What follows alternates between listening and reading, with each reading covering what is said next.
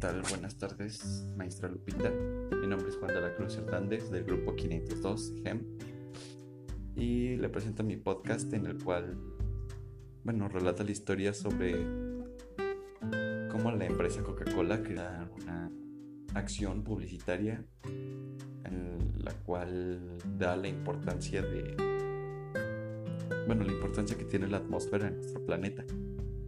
Así que me llamó a mí como productor de ese comercial y a otros personajes muy importantes en el medio de, bueno, sí, que son como Mickey Mouse, Box Bunny, o sea, incluso entre competencias se unieron para este gran comercial para dar, pues sí, darle importancia y que llegue a muchas más personas.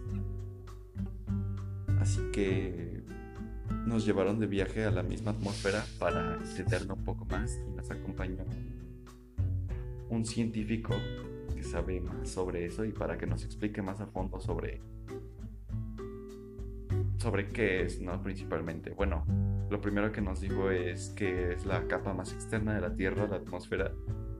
Es una capa compuesta por gases y se une a la Tierra gracias a la atracción gravitacional pero lo que necesitábamos para el comercial era la importancia que tiene la atmósfera en nosotros.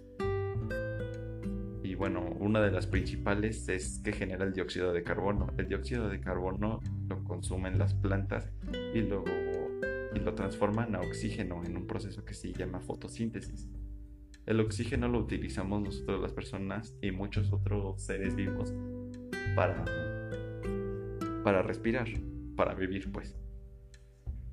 Y bueno, nosotros creíamos que con eso ya teníamos casi toda nuestra acción publicitaria hecha, pero necesitábamos algo más, algo que llamara más a las personas para para darle cierta importancia a la atmósfera, así que ya nos desviamos un poco, pero sigue hablando sobre la atmósfera, el hecho de que las plantas son la base de la cadena alimenticia y bueno, sin dióxido de carbono no, no existirían las plantas.